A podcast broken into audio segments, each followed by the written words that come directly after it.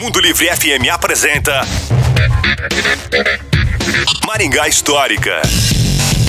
E aí pessoal, tudo bem? Aqui quem fala é o Miguel Fernando do Maringá Histórica. Você já visitou a fábrica da Coca-Cola aqui na nossa cidade? Certamente, se você mora em Maringá há 10, 15, 20 anos ou mais, quando você era menor, a sua escola fez uma visita de cortesia para conhecer as estruturas e como são envasadas as garrafas com o líquido famoso chamado Coca-Cola. Pois é, mas essa fábrica ela foi inaugurada em fevereiro de 1979.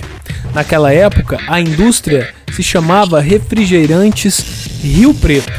Na década de 1990, ela foi adquirida pelo grupo Spypa e, mais recentemente, foi incorporada pela Coca-Cola Fenza Brasil.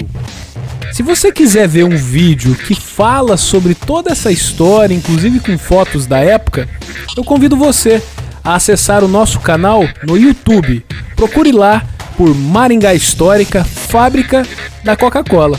E se você quer saber mais sobre outras histórias, procure Maringá Histórica também nas outras redes sociais. Maringá Histórica, a história em tudo que vemos. Você ouviu Maringá Histórica com Miguel Fernando.